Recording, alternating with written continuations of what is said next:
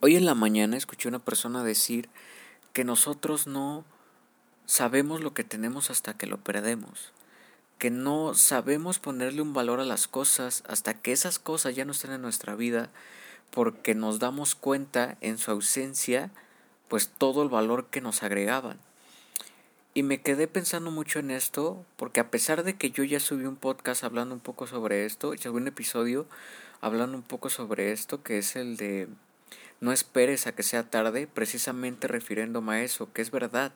Muchas veces cuando nosotros tenemos eso en nuestra vida o a esa persona en nuestra vida, no nos damos cuenta de lo importante que es para nosotros, de lo grandioso, de lo increíble, el increíble valor que esa persona está agregando a nuestra vida. Y cuando esa persona ya no está, es cuando queremos que esté de vuelta.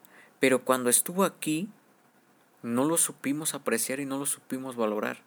Y me quedé pensando mucho en esto porque escuché una persona eh, contar su experiencia con esta enfermedad que está en todo el mundo, con esta enfermedad que está en boca de todos porque es por la que estamos en pandemia, que es el COVID-19. Y es sabido que una de, uno de sus síntomas es que muchas veces pierdes el gusto ya no te sabe la comida, ya no te sabe lo que pones en tu lengua. Y conectado a eso, pierdes el olfato, hueles la comida, ya no hueles lo que hay a tu alrededor, no hueles las flores, simplemente tus sentidos se van. Ya no puedes oler y ya no puedes probar una comida que te gusta porque simplemente no te sabe.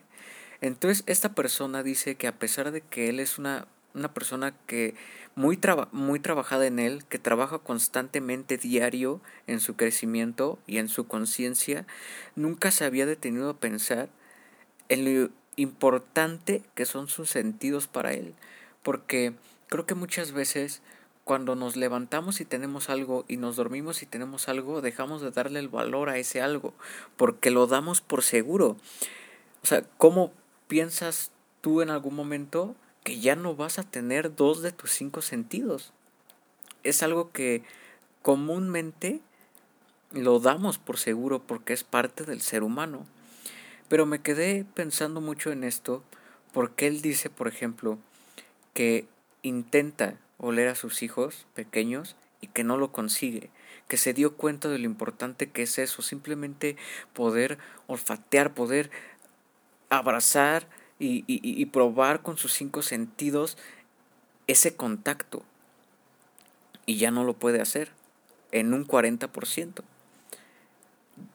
Yo profundicé muchísimo esto porque me conectó. Yo desde pequeño, desde que nací se supone, eh, tengo problemas de la vista. Con el ojo derecho veo relativamente bien, pero con el ojo izquierdo veo muy borroso, no distingo nada tengo que usar lentes y los he usado desde muy pequeño.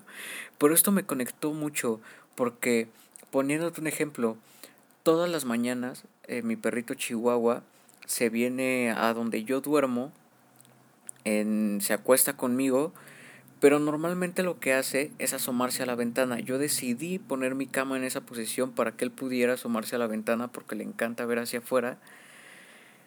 Y es bien curioso porque él, él se, se sienta o se acuesta un rato ahí contemplando todo lo que hay afuera.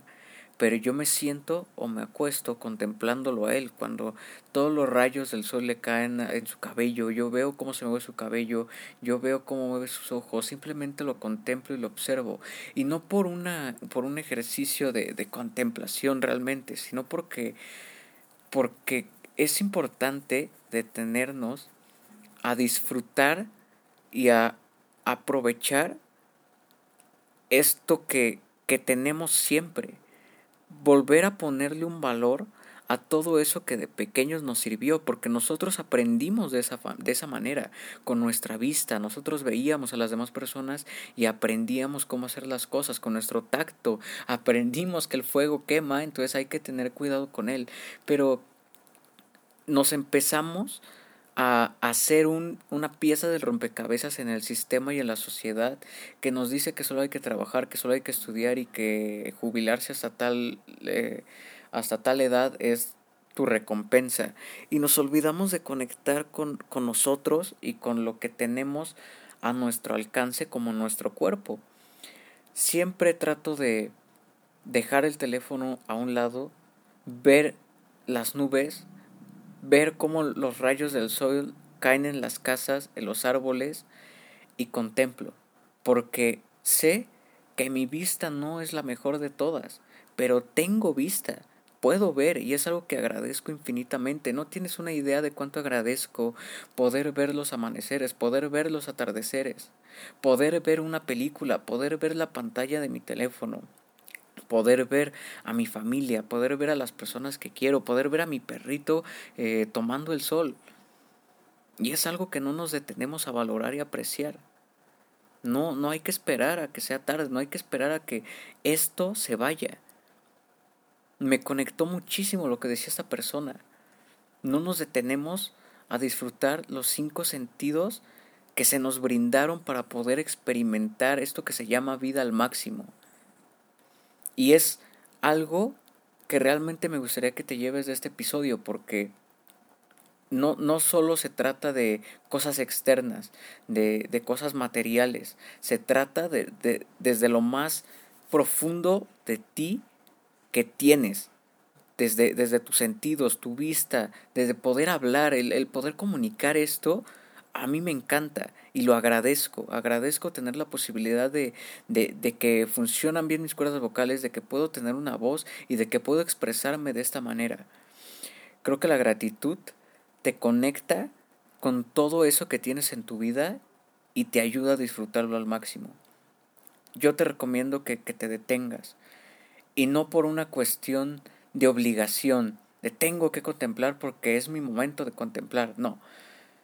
Quiero que te detengas porque porque es algo que te va a nacer. Poco a poco te va a nacer dar las gracias.